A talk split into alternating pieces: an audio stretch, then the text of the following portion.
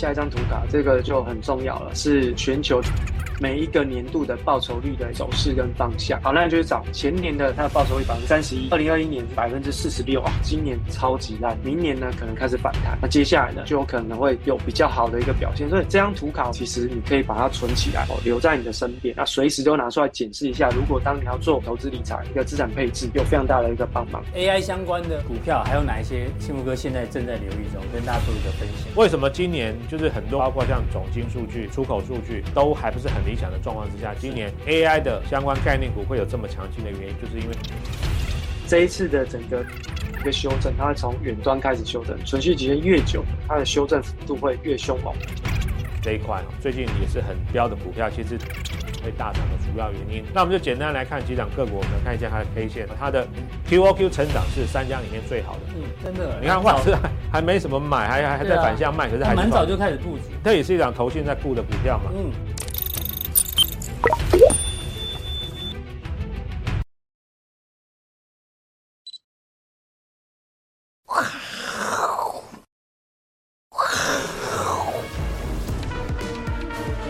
欢迎收看，我是金钱爆，带你了解金钱背后的故事。我是大 K 周万文。首先欢迎现场的嘉宾，第二位呢是我们的好朋友幸福哥，第二位呢也是我们的好朋友，这个在线上的伟捷哥。好，这个台北股市哎不错呢，连续两天都弹哦，而且呢哎都收最高点，那量能也有慢温和的放大，感觉这一波反弹哦，气势也不能说太弱，因为 AI 还在继续涨，好、哦、对不对？动不动就涨停，动不动就涨停哦。那这个现在这行情看起来哦，距离前高一七三四六有一段距离哦。到底现在是短线来看，到底是空头对还是多头对？哦，待会跟幸福哥来讨论。但讨论之前呢，现在讨论幸福哥这件事情。是。这个，你知道吗？这两天啊，很多人都传这个新闻给我，是，甚至呢还有人说，哎，那怎么去查他的 IG 啊？对，查他 FB IG，听说他的那个。粉丝应该算粉丝人数吧，嗯，就突然大增，就因为这个新闻。啊、对，这新闻我相信大家都知道，王小姐，嗯，她家的铁门生锈了哈，是。啊，但是是租房子嘛，嗯，房东说，哎呀，铁门生锈，你要负责啊，还报价二点五万，他、嗯、觉得不公平，就找记者来，嗯，然后大家就开始歪楼了，哎呦，王小姐说什么都是对的，嗯，长辈是对的，对，奶奶奶一定是对的，他的奶奶有出来讲话吗？好。没有，嗯。接受访问的接受访接受访问的时候，对，太过分了。好，力挺王小姐，大家认为租客是对的，房东是错的，嗯，好不好？为什么嘞？因为就这样，大家应该太美丽了，对，嗯，哎，不过我觉得这张照片跟跟这张照片其实差有点距离耶。哦，这是这个看脸好不好？啊，哦，真的，我都在看脸。这个没有美肌，这一定有美肌。哦，对啊，感觉像女生放照片，美肌是基本的啊，对啊，很正常啊。对，那你知道在租屋的时候，你知道因为台湾现在房价很贵哦，租屋需求很大，所以我们来讨论一下，到底哪一些责任属于房东，嗯，哪一些属于租客？租屋排行榜第一名哦是终止契约，哦就可能突然就不租了，提早提早离开或提早终止合约。再最大问题就是修缮，修缮，嗯，修缮的话一般来讲说，如果是这种什么自然使用啊、壁癌啊、漏水啊，房东要负责。然后，除非你的那个那个条约里面有特别规定，说什么东西属于房客，好不好？那另外呢，租客要负责什么？保负责保管责任，就原本的原本的那些家具啊或家电，如果使用不正常使用坏掉的话，变成租租客要负责。幸福哥之前有租过房子吧？有有有，有有？嗯，你你们有遇过这种情况吗？我觉得应该说，大部分的人呐，哦，应该都是理性的啦，哦，比如说，呃，像铁门这个东西，坦白说，你也不会莫名其妙故意去把它弄坏嘛，它可能就是本来时间久了，自然可能生锈啦，然后可能关不上，还是说那个有一些状况，那换的话，我觉得这个当然房东应该处理。但是当然啦，有一些里面属于耗材类的，耗材，比如说电灯，电灯，当然有些人就说坏了也会叫房东来修，有时候呃，房东就说啊，不要紧啊，你就去。叫人家来修要看多少钱，或者说有些人看收据或什么，对对，或有些人干脆自己就是去那个材料行，反正买个电，如果你会换的话，其实自己买个灯泡回来换是很快的啦，哦。那所以其实我是觉得说，如果大家都有同理心，各退一步的话，其实这个有些都是一些小事情，不会说。你现在房子很多那种烟雾侦测器，对，嗯，它如果那坏了，到底是房东要换还是租客要换？我觉得这个应该可以归归责于房东来处理啦。为什么？因为其实一般正常来说，房客不会去动那个东西，他可能就是时间到了，可能就突然。或者说这个时间到了，突然坏掉了，那个不是属于每天你可能要要要常常使用的东西。那如果床坏掉了嘞？床坏掉，这个应该床坏掉是房房客的问题还是房东的问题？我觉得应该看怎么使用。对了，还有当初这个床是你自己买的，那当然就是你房客自己处理嘛。对，有有些床是房东提供的啊，房东提供。但是那有的人就会说，那如果我要换，对我要换的话。因为那比较偏私私密的对对对对对家具，就是如果说我要换，是你要再换一个给我，还是说我把这一组旧的丢掉，我自己买新的？当然，因为你把房东的东西丢掉了，你要跟他讲一声嘛。他说哦，OK，那你要你要丢你要换就好。我觉得其实只要大家都沟通好，有些其实都是小事情了。对，嗯，都是小事情。宪哥以前是租客，现在变房东了。对对对对对对，对啊，他他变成那个走资族哦。走资族遇到这种房客，你一定觉得都是你的都是你的错，对不对？这个嘛，我觉得门这个东西应该房东负责是没错了。对，看他有什么需求嘛，对不对？有好的房客，我们还是觉得说配合配合的长期下来会比较好。不然有的还租半个月，呃，不是半个月，半年他就搬走也是很麻烦。就突然终止契约什么？对对对对对对对。好了，这个大家做个参考好吗？哈，那现在到底多头对还是空头对？对啊，我们来看一个新闻哦。对，这个呢是新加坡的主权基金啊，淡马锡，加西郎啊，嗯，它的报酬率是七年来最惨。哎，最近全球股市不是蛮强的嘛？它为什么绩效这么烂？你看绩效是负的嘞。嗯，对啊，他以前是，对啊，他的他就跟巴菲特一样，巴菲特买什么股票，十三楼报告一公布，大家会去看呢。就怎么这么惨？他说，第一个，因为他们他们担心经济衰退，所以持股率本来就比较低。好第二个呢，又踩到地雷啊，踩到这个什么 FTS，这个就是跟那个虚拟货币有关的那个平台。啊，对对对，之前有新闻，嗯。然后踩到地雷，然后第三个呢，我刚刚讲他持股率低，因为担心经济衰退，然后踩到地雷。嗯、然后呢，但是呢，接下来怎么看？他说，如果经济衰退呢，这个行情如果有适度修正的时候呢，我们会加码买进。代表什么？他其实有点被嘎空手，嗯，一直担心经济衰退，所以不敢买太多。哦，但是如果跌下来呢，我一定会用力买。这叫做我们常讲 FOMO 嘛，嗯，对不对？他犯犯了这个这个毛病，哦，市场上我相信也很多人是这样，嗯，就是一直担心经济衰退，担心通膨啊，不敢买股票，哦，这个就是代表之一，嗯，那另外有一种人也很有趣哦，买了不卖，嗯，好，从头抱到尾就抱错股票，台华董事长，网络上号称是最懂航运的男人啊，哦，当初讲一张不卖，奇迹自来，嗯，结果呢，在昨天公告了嘛，对不对？出金长隆持股。市场帮他抓，大概赔了四四亿多哎，嗯，所以这一波行情，一个是 FOMO，就是被嘎空手，法人对法人。啊，另外一种呢是从头到尾都有股票，但是爆错股票啊，状况也是也是会很糟，对对啊，那你怎么看接下来的行情？从这两个例子来看，所以我觉得刚刚前面哦，那个大 K 开头这个下下的标非常好，到底多头还是空头？嗯，其实都对，为什么？你今年买到 AI，你会觉得哇，今年这个就是多头股票真的是疯疯到不行啊！是哦，那个大牛股啊，伟创，其实印象当中的是二三十块的股票已经十几年了，突然一百二了，一百二，对，太夸张了哈。那也不要说伟创，很多其他什么广达啦、哦英业达这种，其实基本上你根本平常看都不会看的股票。今年都变大标股，对。但是反过来说，如果呢，买到航运股，对啊，你没有你没有买到 AI 的股票，其实今年很多没涨哦，甚至还倒退路哦，哦，所以其实到底是多头还是空头，就看你今年有没有押对宝哈。我觉得这个才是重，对对对对，还是重点哈。那当然了，像刚刚前面这个淡马锡，像照传统的经济理论，其实这一波哈，很多特别是可能呃，特别是你可能研究越深入的哈，看到那个什么。哦，殖利率倒挂，什么四十年来最严重？照历史的经验，后面一定会经济衰退，然后就是要降低持股什么什么。哎，没想到今年 AI 突然横空出世，那你你你一定一开始会想说，这个东西哦是真的还是假的？好像看起来有点虚幻，那还没有了解很深，也不敢贸然投入。嗯没想到它已经先涨了一段了。那涨了一段之后，你又不敢追，然后就就很尴尬，就变成它的。就希望他赶快最好修正，修正对对对对对对对对对对。但是你越这样想，他搞不好就越不修是正。没错哈，所以其实它应该也是有点被被嘎空手了哈。所以其实连这么大型的法人机构啊，他们可能一开始都有点误判误判形势哈，误判形势哈。对，好，那我们再往下看哈。那嗯包括像航运股好了，其实前两年坦白说啦，你真的不买航运股，你赚不到钱。好，那一段时间我也记得大盘呃没有说特别强，但是呢。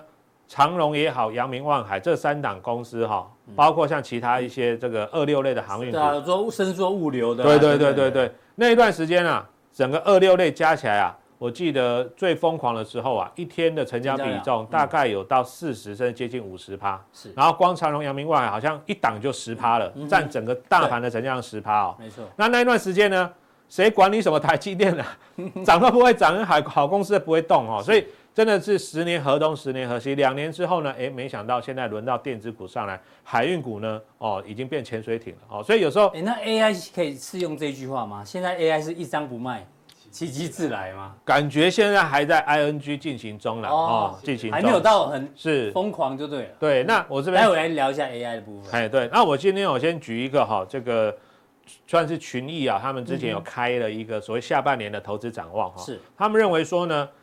第三季哈，嗯，他们估的高点是一七五零零了哈，低点是一六零零零啊。那认为呢，高点会是在今年第四季会是一八五零零，八千五。对，所以其实他们是认为下半年应该是第三季震荡，然后呢，第四季会冲新高。对，那我个人的看法是这样哈，其实以大盘来说好了哈，来，好，以这个大盘来看，好，我们看一下这个 K 线，好。哦，其实这两天哈、哦，这个大盘又从低档区转强了，而且刚刚大 K 有讲那个重点，这两天往上涨，哎，其实量是有出来的哦，哦，量是有出来的。嗯。但是呢，你说这边要像前一波一样，会不会就哇，从大概一万六涨到一万七千三三百四十六，两千点，对，拉了一两千点哦。嗯、我觉得，嗯，这一波可能时机点还没有成熟，是它比较有可能就是现在大概月线就在一万七左右，嗯，我觉得会在以月线为中心点。在这上下两三百点横盘去做震荡，哦，主要两个原因，第一个，七月二十六号哦，这个联总会还要开会，那现在升息的几率是超过九成，那升息代表什么意思？代表这一段时间呢，资金哦，它可能会往美国有一点流动，往那个方向去啊。当然前一段时间新台币比较贬值，所以会比较弱。那现在这两天稍微有升回啊，可是大家不要忘记月底还有是升息，好，这是一个。再来的话呢？还有一个理由就是，接下来要公布半年报，因为六月的营收都已经公布完了嘛。对，好，那八月大概十五号之前，大概陆陆续续开始就会有公司公布半年报，像七月二十号哦，那个台积电要开法说会，应该就会公布它的半年报。那我们知道，其实台积电上次的法说会或股东会，他就会讲，我第二季呢还在库存调整嘛。哦，所以你可以发现，虽然最近很多 AI 股涨得非常凶猛，可是台积电没有什么动哦。是。那我想很多的公司不只是 AI 啦。可能他们第二季呢，其实数字还没有很漂亮，所以在这个时候呢，你股价冲太快的同时，有时候可能它就会开始进入震荡。所以我觉得，要像前面一样突然涨一千多点的几率啊，几率就不是很高了哦。最好的方式呢，就是用震荡，然后大家去、嗯、去稍微轮动一下哦，我觉得这样会比较好。所以大盘的话，以月线为一个中心轴，对上下两百点，有机会在这边大概是这样区间，对区间参考是。好，那讲完这个大盘之后呢，我们接下来当然还是要讲 AI 哦。对，这个 AI 的新闻每天都很多。嗯，今天大摩的这个报告说，沙乌地阿拉伯大投资啊，哦，微软也加码试单。哎，现在 AI 伺服器不是很缺货吗？对，缺货到有没有？哦，这个是 A A 八百的晶片啊，这是专门卖给中国大陆的晶片，比较低阶，但是呢，因为反正就被禁止嘛，所以现在也涨价了。然后法人呢，最近疯狂买 AI。那我们刚刚讲说。沙乌地阿伯是是全世界算是最有钱的人之一吧？是，嗯。那 AI 那么缺货，那他可以有办法大投资，代表他买得到货。哦，所以加码。对，一定是加码加价才抢得到货嘛。所以 AI 哦，伺服器有钱人先用，好不好？嗯。我们比较穷的人还要排队，等他们买买完之后呢，才轮到我们。所以听起来这 AI 感觉才刚刚开始，就你讲的 ING 当中。对对对，还在进行当中了。嗯。那其实这边我们可以发现哦，像呃之前本来本来那个 NVIDIA 推的是什么 A 一百或 H 一百啊？是。那因为被美国禁止卖给中国大陆哦，所以他们推一个比较中低版本的 A 八百。那甚至现在可能连 A 八百都不能卖，所以现在才会出现所谓惜售，然后价格呢可能就是一下子这个涨得非常快哈。这个这个是主要的一个 story 是这样子哈。那我们来看一下哈，其实好像今天报纸就有提到哈。整体的整个所谓的辉达概念股，从最上游的从台积电一路下来，包括像是设备啦、CoWoS 啦，哈，还有包括像这个呃 OEM 代工、散热等等。其实今天真的里面哦，蛮多档个股呢，可能创新高，甚至都有涨停的。有创涨停嘛？对对，好像也差一点。广达差一点，勤诚也涨停了。是哦，蛮多档个股，其实都是今天呢。对，今天有法人点名的个股了哈，所以其实你可以发现哦，这些有法人在追踪，或者说法人上调平等，甚至上调目标价的个股啊。其实最近的表现都非常的强势。哦，那甚至本来呢，大摩哦前两天出了一个报告，什么伟创什么四十七块，是，然后后来发现好像势头不对啊，本来想要一战成名，看能不能说突然给他凹对了，都快要一百四十七了，对对对对，然后马上改口啊，不然的话可能这个脸会被打得更肿哦，想说呃赔一根跌停板，赶快改口。不然的话，这个这个到时候如果又喷出去就，就就难交代哈，赶快把那个方向转回来。现在媒体都会用这个纯正，对对对对对，不纯砍头，不纯砍头，我们最纯。嗯，其实其实这个这个，如果大家仔细去看哈，像秦晨好，其实我我印象当中勤诚它。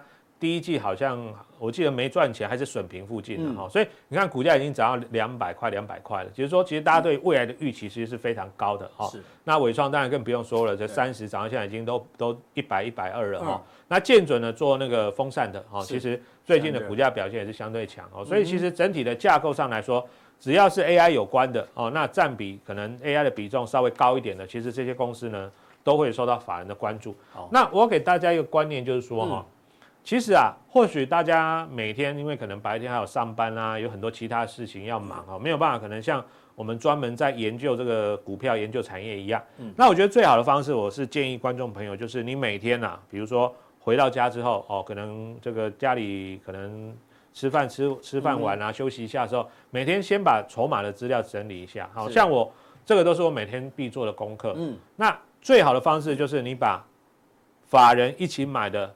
把它列出来，大家一起买的。对对对，因为有时候哈，可能外资买，投信卖，啊，或者说呢，外资卖，投信买，对，就是有点好像土洋对坐的感觉。那我们常常讲哈，小孩子才做选择嘛，对不对？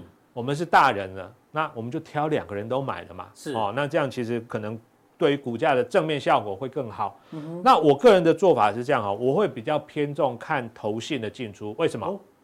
因为投信呢，他们都有研究员嘛。哦，那都有在拜访公司呢。外资没有研究员，外资有研究员，但是呢，现在有假外资。哦，有那种隔日冲的假外资，所以有时候呢，他可能今天买，明天卖，今天买，明天卖。那我们只知道他是外资，但是呢，我们无从了解他到底是真的外资还是假的外资。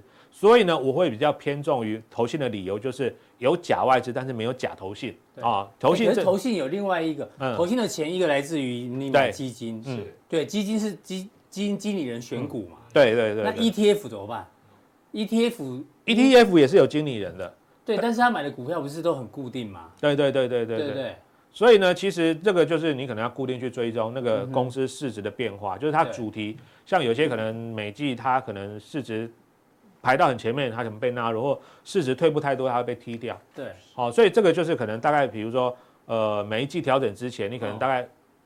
二月、五月，哦，前一个月你就要去做这些这些动作。对，我的问题应该是说，嗯，ETF 的基金经理人，他也许他不想买股票，对，可是你们钱一直汇给我，啊，我只好去买。啊，对对对。那这个筹码也会跑在投信里面，所以我要怎么去分辨，这到底是基金经理人选的，是主动型还是被动型的？它它变成是包包在一起，对对对对对对对，都有可能啊，这样也是有影响。对，这个就比较可能没有办法猜到那么细，说是主动型还是被动型的买。比如说像很多大型的权值股，你像广达，它一定是零零五零的成分股嘛。对。啊，所以如果大家去跑去买零零五零的那个 ETF，规模越来越大，当然它可能就会多买一点广达啊，多买一点台积电啊。主动型跟被动型其实都会买到它嘛。都都有可能买到它。好，那当然如果是中小型的，可能就是所谓主动型基金的几率几率是比较高。是。好。那我会特别去看哦，特别是有投信连续买的哦，比如说像今天啊，维盛哦很强呢，一开盘连续两个跟涨停，对对对对，已经已经算是最近比较亲民一点的 AI 概念股，因为很多已经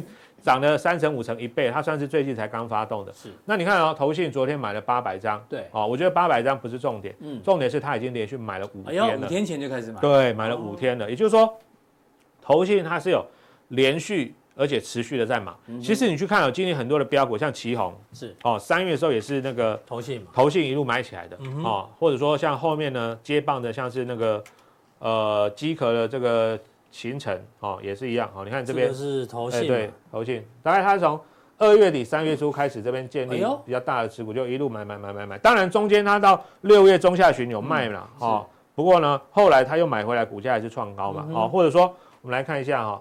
后面接棒的其实是那个机壳的勤诚，你也可以发现投信从什么时候开始买，大概这里四月底五月，比较明显在这里啊，对对对，五月份这一开始慢慢买，然后呢连续买，五月中中下旬之后，他买的力道开始变大，对，所以你看他从大概呃八十吧，这八九十块一路冲到现在已经过两百块，今天还涨停，是。哦，所以你可以发现哦，投信只要是今年呢有开始进场，而且他不是买个一两天意思一下，是连续而且一直一直一直加码的话，其实后面而且。最好是它刚好又有 AI 题材，是。哦，就可以呃后面走出一大段的行情。那通常连买几天，你会比较把它这个纳入口袋里面？嗯，我觉得大概第一天你要开始注意它，特别是那种之前很久都没买，嗯，然后突然开始买第一天的哦，这个待会我们会找一档个股来做举例。然后你看哦，像威盛，其实。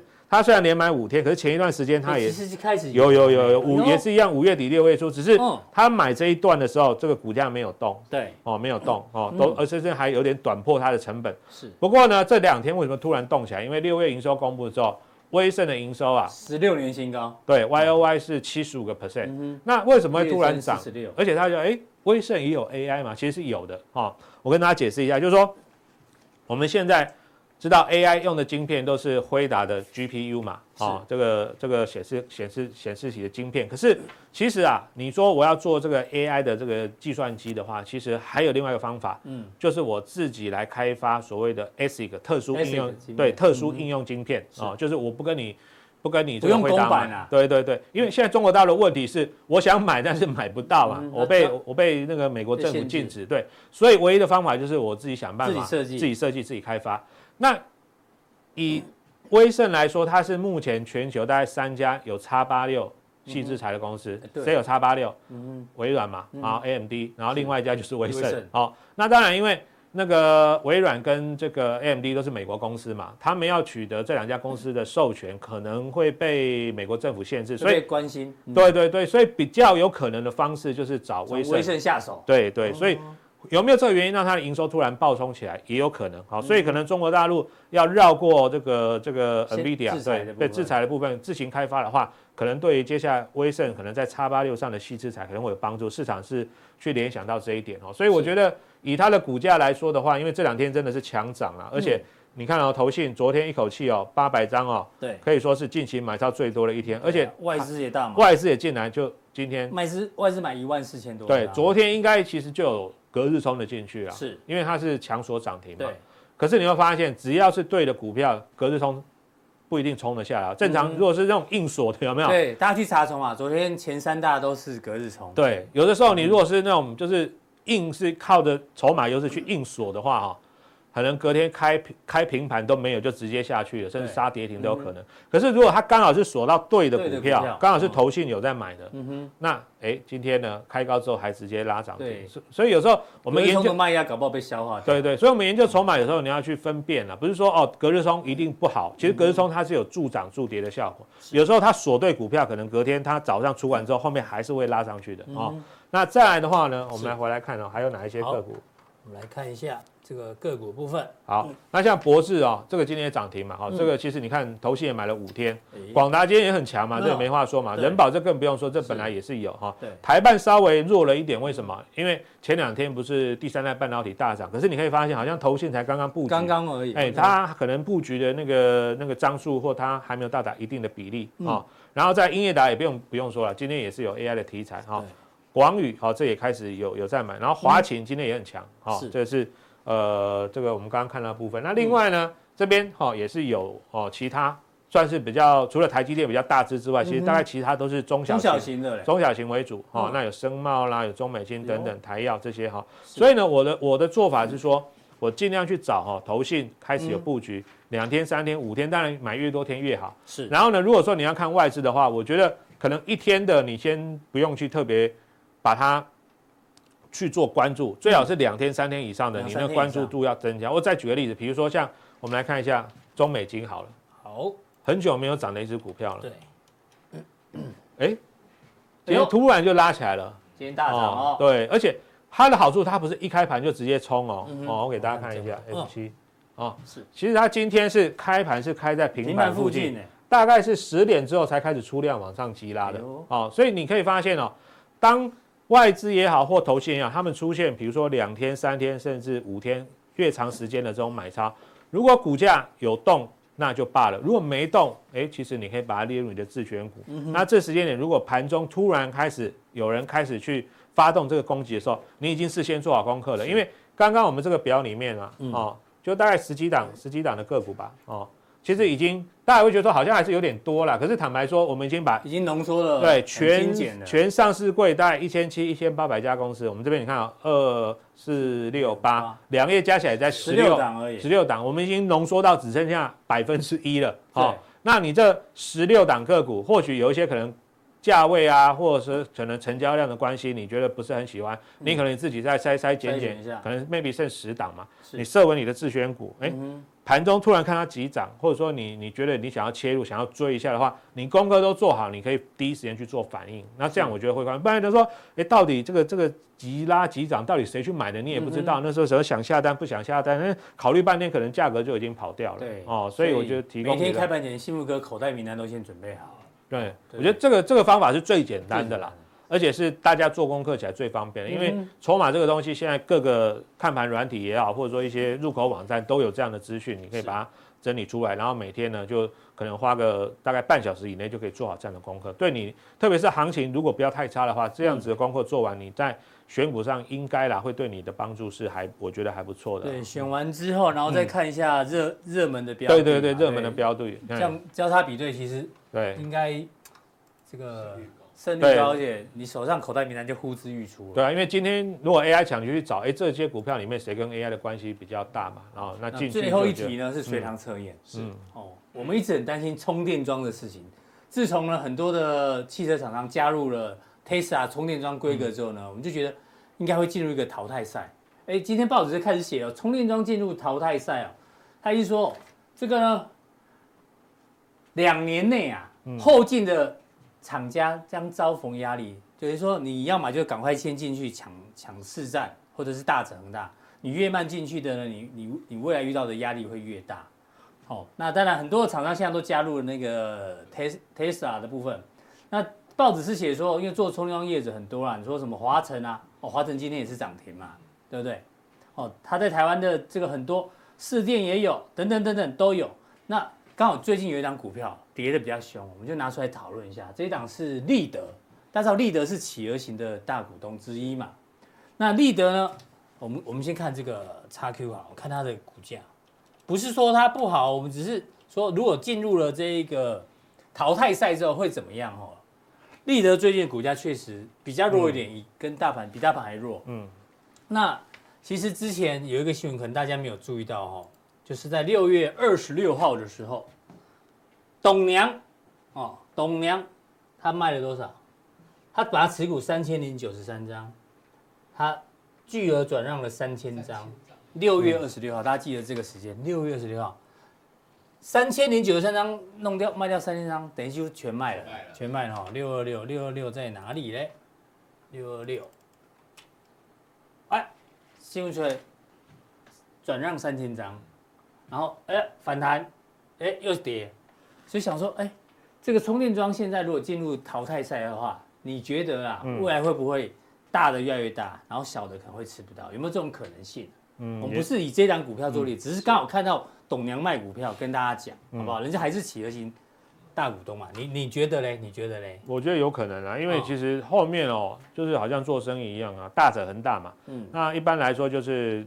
基本上如果你是前三名以外的啊，你可以分到的那个饼或利润就很小，除非你做的东西是很特别的规格。如果说是一般这个大众可以接受的东西的话，大概前三名都还可以赚得到钱，但是三名以后的可能就经营起来会比较辛苦了。嗯、所以我觉得未来啦，哈，为什么就各家厂商进，甚至现在连宾士都要加入 Tesla 的那个充电站，因为他们发现，如果说你自己再从头开始做的话，可能那个速度会太慢，那我不如去。加入人家已经用你的规格，对对，用人家规格，那大家一起把饼做大嘛。哦，那看再看谁的车子卖得好，那就各凭本事。但是至少我们先把电动车的饼做大，让整个市场呢更为蓬勃发展。我相信其实不只是包括像 Benz 啦，哈，包括像通用啦，哦，甚至像福特，福特，对，为什么要争相加入 Tesla 的充电联盟？主要原因呢，就是说我们先大家一起把饼做大。哦，那你觉得以后选股的话，要偏向专门 for Tesla 充电桩供应链嘛？嗯，比如像台达电这种，对，就是大者恒大。要不然这个个股这么多，万一它不是 Tesla 嗯的供应链的话，反而会吃不到这块饼。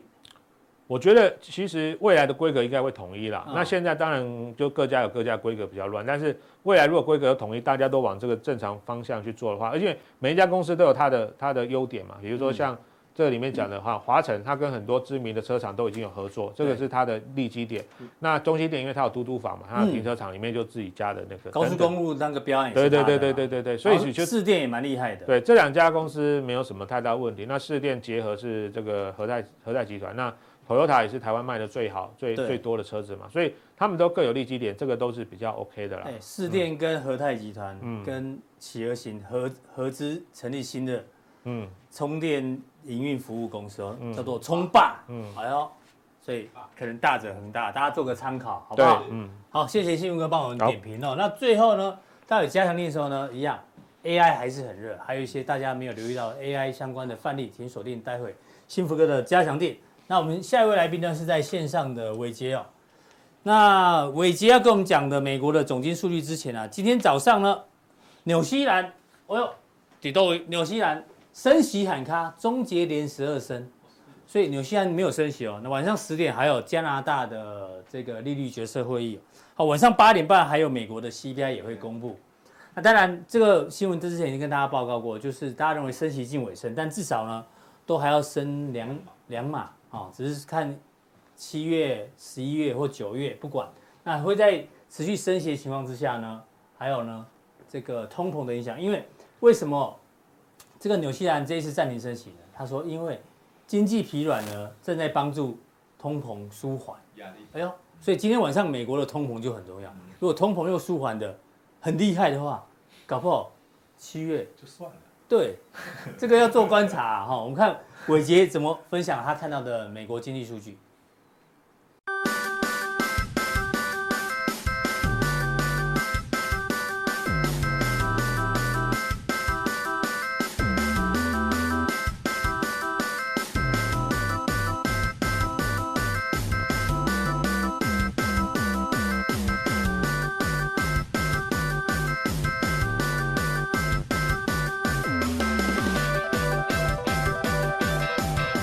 好，大家好，欢迎大家收看，我是金钱豹，好，我是伟杰，好，那今天呢，又用线上的方式来跟大家做一个分享，好，那我想其实哈，在最近的这一段时间当中，哦，那市场上面对于这个美联储的利率政策的一个呃未来的一个发展，哈，其实都有很多的一个揣测的状况，哦，那呃最近这一个礼拜以来，我们可以看得出来，就是说面对美联储。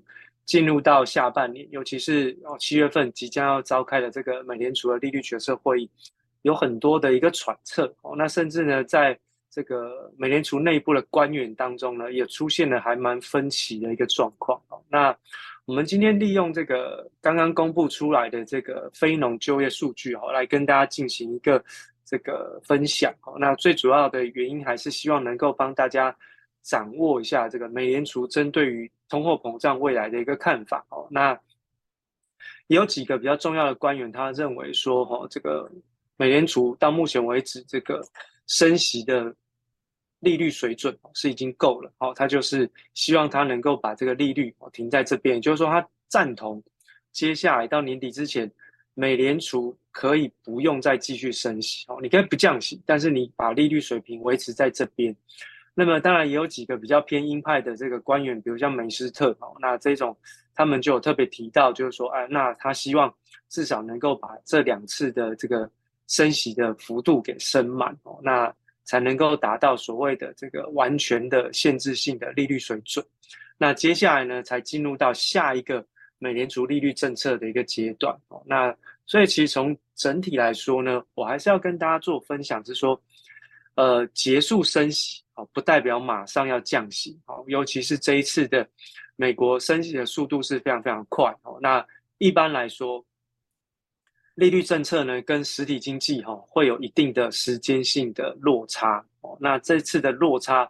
相对来讲，时间比较久哦，那所以呢，大家会到目前为止一直都觉得，哎，怎么好像实体经济还很强哦，然后股票市场好像都没有跌哦。那我只能跟大家讲说，哈，这个就是利率政策时间递延的一个影响哦。一般来说，现在到目前为止，哈，市场上不管是金融市场还是在实体经济当中，其实反映的都是过去这两年的低利率的水准。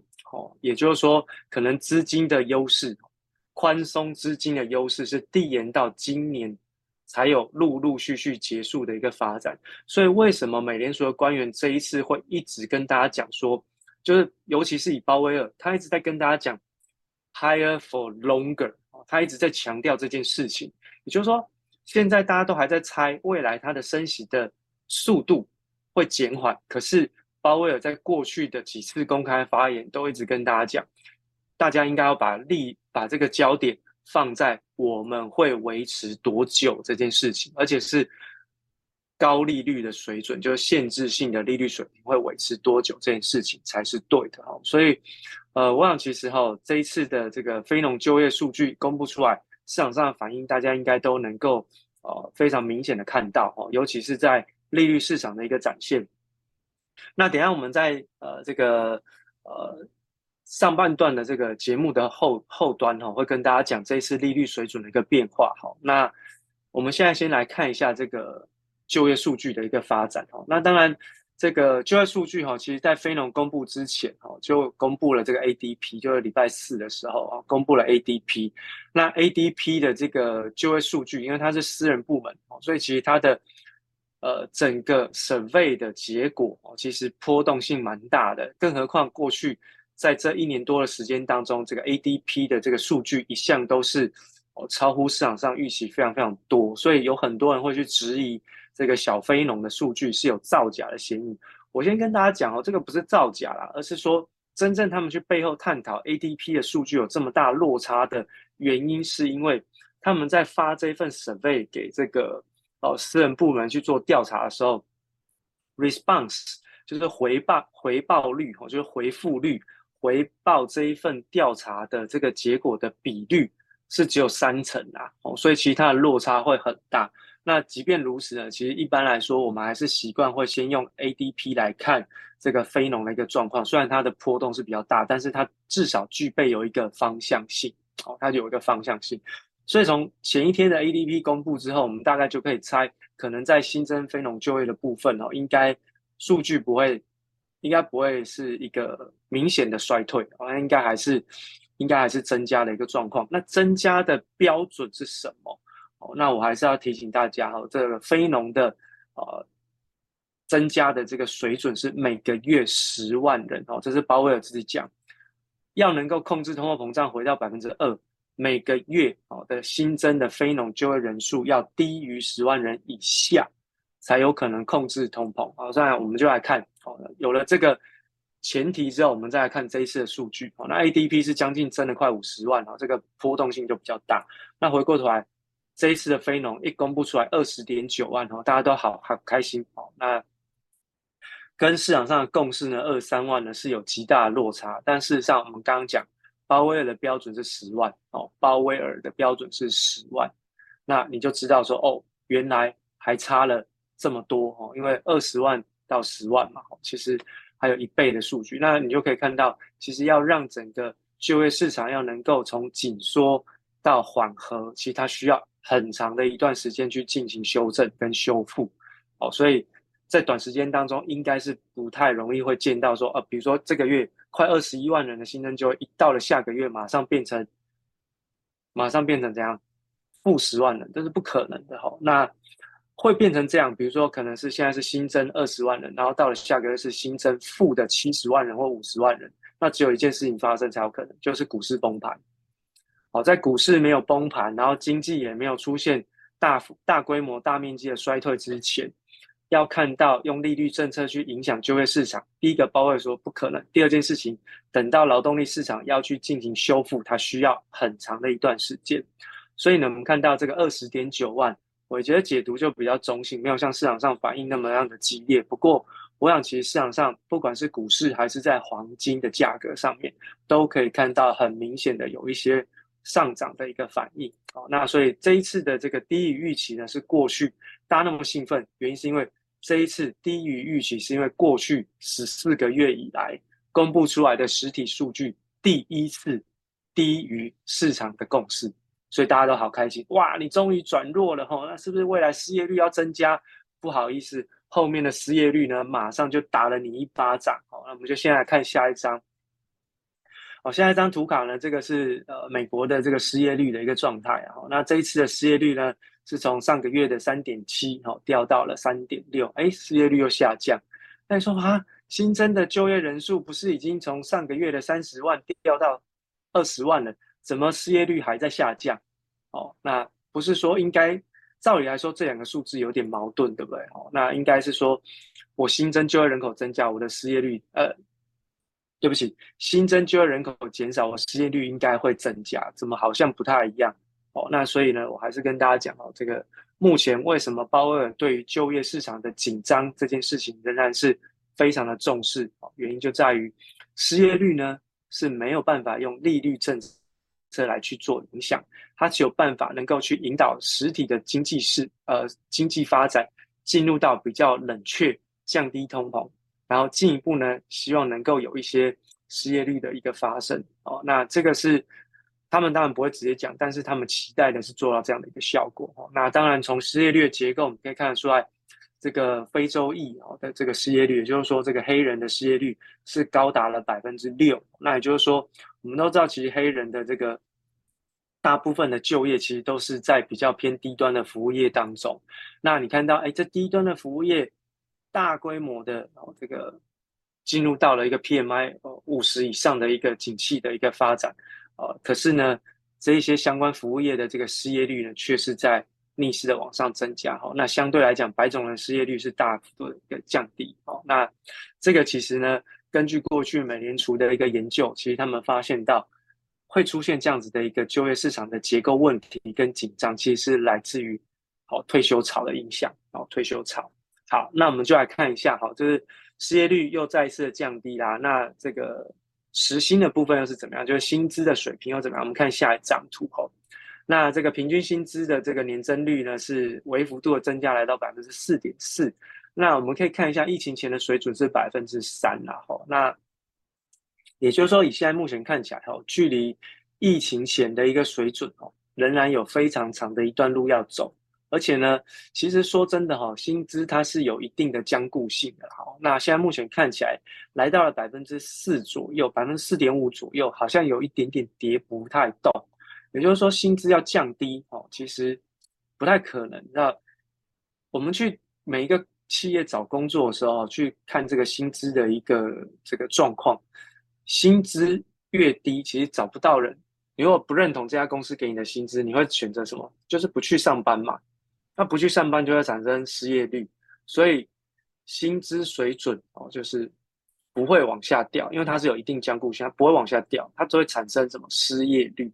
好，所以当这个平均薪资维持在一定的这个高水准的时候，它还是会造成一定的影响。那当然对企业来说压力是十分重大的。吼，那当然后续我们还是可以看一下，就是说在呃实质薪资的一个年增率跟哦，CPI 的或者是 PCE 也好，两个都可以哈，大家就可以去对照一下，到底现在美国人的薪资增幅能不能够对抗通货膨胀？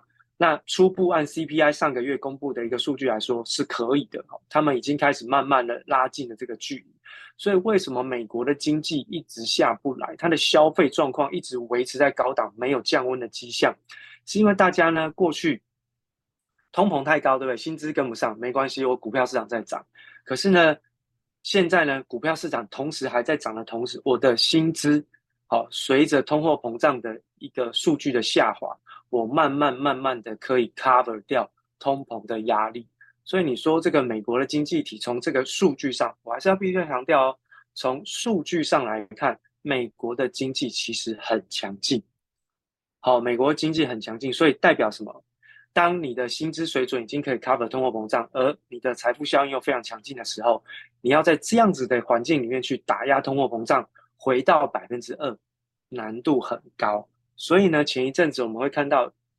这个美联储内部有两个经济学家出了一份报告，那特别提到，这堪萨斯分行的两位经济学家出了一份报告说，如果按照现在目前的美国的经济环境，哦，要把通货膨胀压回到百分之二，那很不好意思，你的高利率水平也就维持在百分之五以上的这种高利率水准，你要维持到二零二六年，哦，你要维持到二零二六年。哦，这个是没有实体经济崩盘、股市没有崩盘的一个前提的假设之下，你要透过利率政策压抑通货膨胀，你要至少维持限制性利率水准，维持到二零二六年。好，所以大家就知道说，哎，为什么这一次哈，在整个看法上面，我觉得想法呢会跟金融市场上短期的反应会有点落差，因为我看的是未来哦，就是还没有反应到的。市场，可是现在市场是当下就立即反映他所看到的事实，事实就是现在目前我眼睛看到数据就是放缓嘛。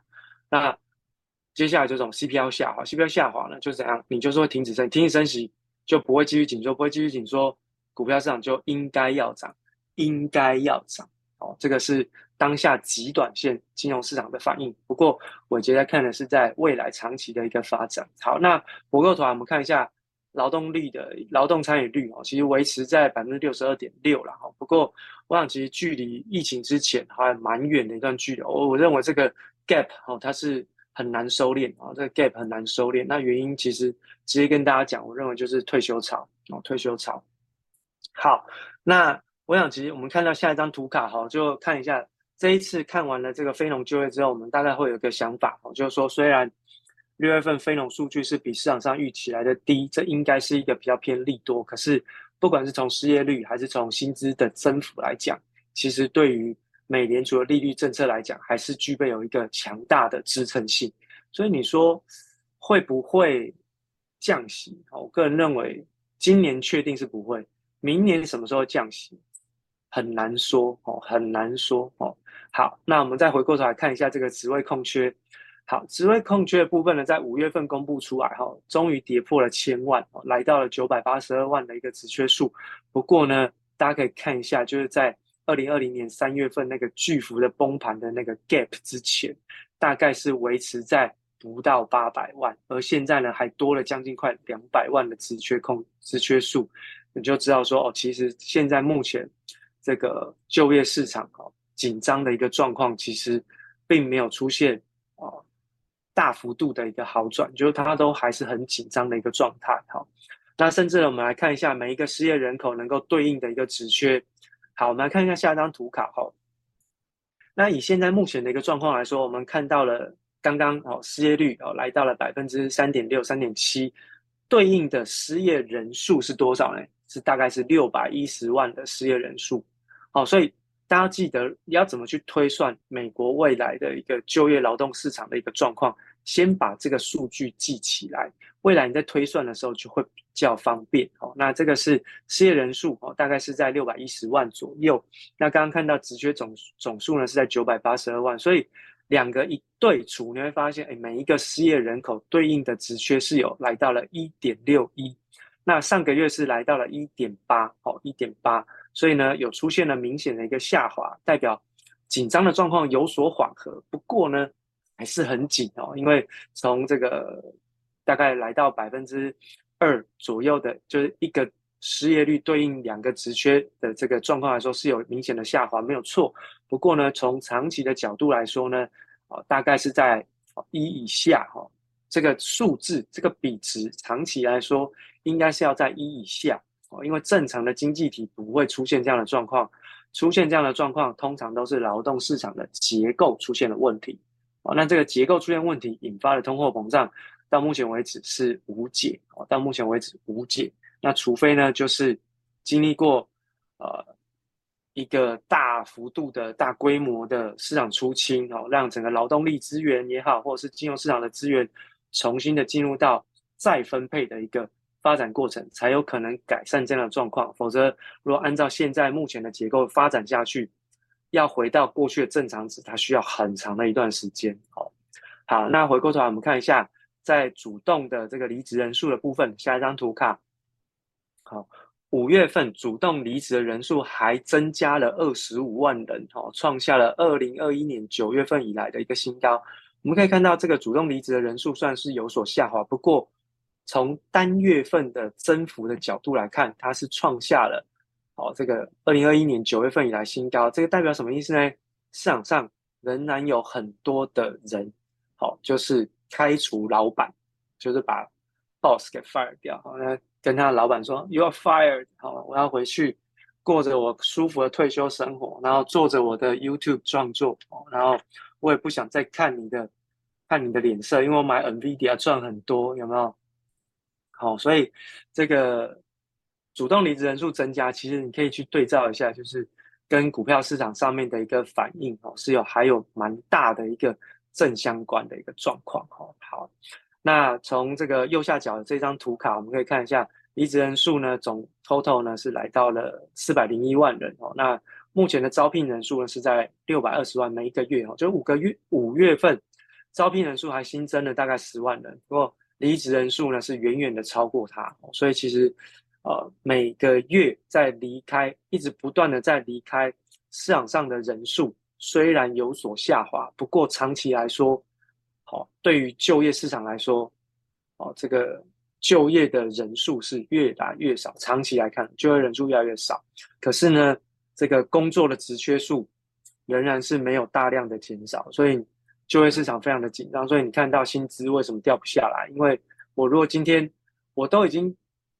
薪资的水位都增加这么多，我都还找不到人。我如果把薪资的这个增幅把它砍下来，那更找不到人，对不对？那更何况我原来的这个企业的员工，我也要留才啊。所以这个薪资的增幅其实应该是会长期维持在比较偏高的一个水准当中。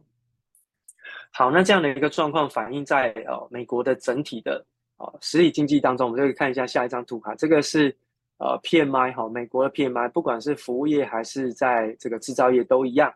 那这个全球的 market 公布出来的这个 PMI 哈，我们可以看得出来哈，这个绿色的是服务业，然后红色的是制造业，它是出现了蛮明显的一个落差哈。这个制造业是一直都过去几个月都维持在这个五十以下，那是景气荣枯线啊，景气荣枯线以下代表说它是在衰退，而且目前看起来没有。反转的一个现象都还在往下掉，可是服务业呢，虽然说这个月公布出来有一点往下微调，可是都维持在高水位哦，高水位大概五十以上是代表正常的繁荣阶段哦，那五十五附近其实已经是很不错的一个景气了哦，所以其实从标普全球 market 这边可以看得出来，服务业其实非常非常的热络。那 ISM 就是美国供应管理协会所公布出来的 PMI 也是出现同样的状况。那唯一一个比较不同的是，这个制造业哈看起来是持续不断的往下创低当中，是连续创了这个应该应该是八个月的一个新低哈。好，那所以从刚刚我们讲到的这个就业市场，其实就业市场里面大概有七成到八成左右，应该都是否服务业然后那。服务业的一个经济景气这么样的热络，那当然对于这个就业市场来说，会是一个比较大的一个支撑效果。所以消费大家在服务端都能够维持比较中上的一个水平，可是，在制造端呢，我们的厂商呃，就是美国的厂商所看到的未来，其实是一直不断的在下修。第一个包含像是新新订单，那新单的一个下单数量其实一直都不断的有一些不如预期的一个发展，哦，甚至都比较保守。那到目前为止呢，很多的这个制造业的厂商都还在利用哦库存来去做新订单的应对。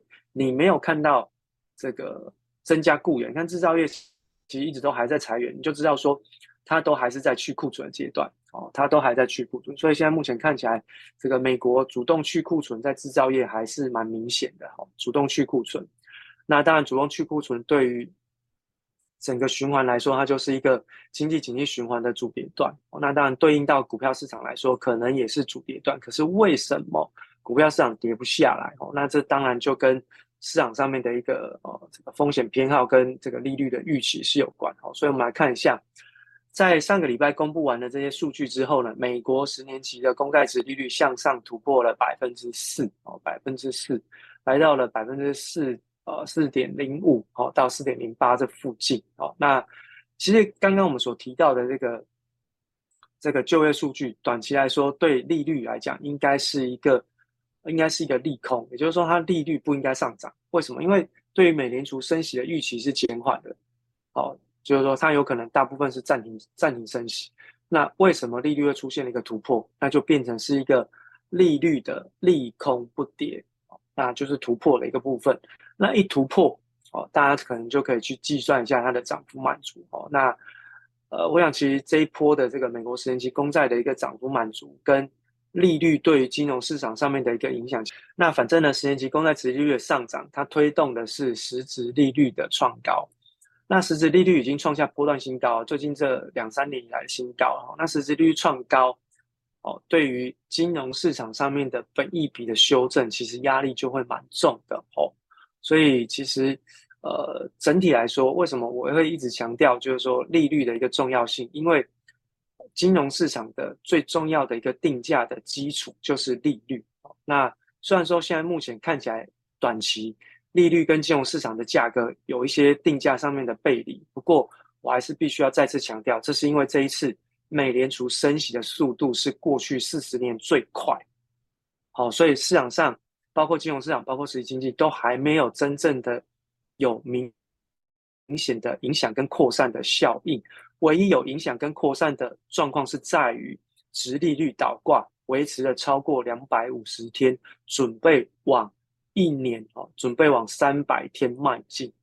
那当然，最近我也看到的是说，这个美国哈，到目前为止，今年到目前为止哈，这个。企业倒闭的加速已经创下二零一零年的新高了哈，那你就可以知道说，为什么过去我一直跟大家讲，殖利率倒挂对实体经济是一个伤害哦，不只是对银行业哦，银行业可能倒挂时间越久哦，这个银行业倒闭的风险就越高。那再来就是包含实体经济也是一样哦，那包含最近这个美国联准会的副主席哦，这个这个巴尔哦，还有特别提到，就他要推出一个。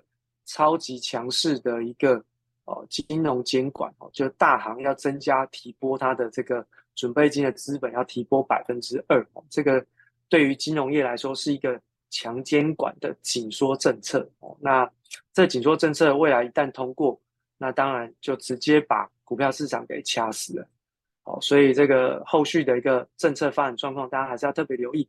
那等一下我们在加上定的部分，我们持续的利用。实质利率创高所带来的一些相关的影响，来帮大家进行一个掌握。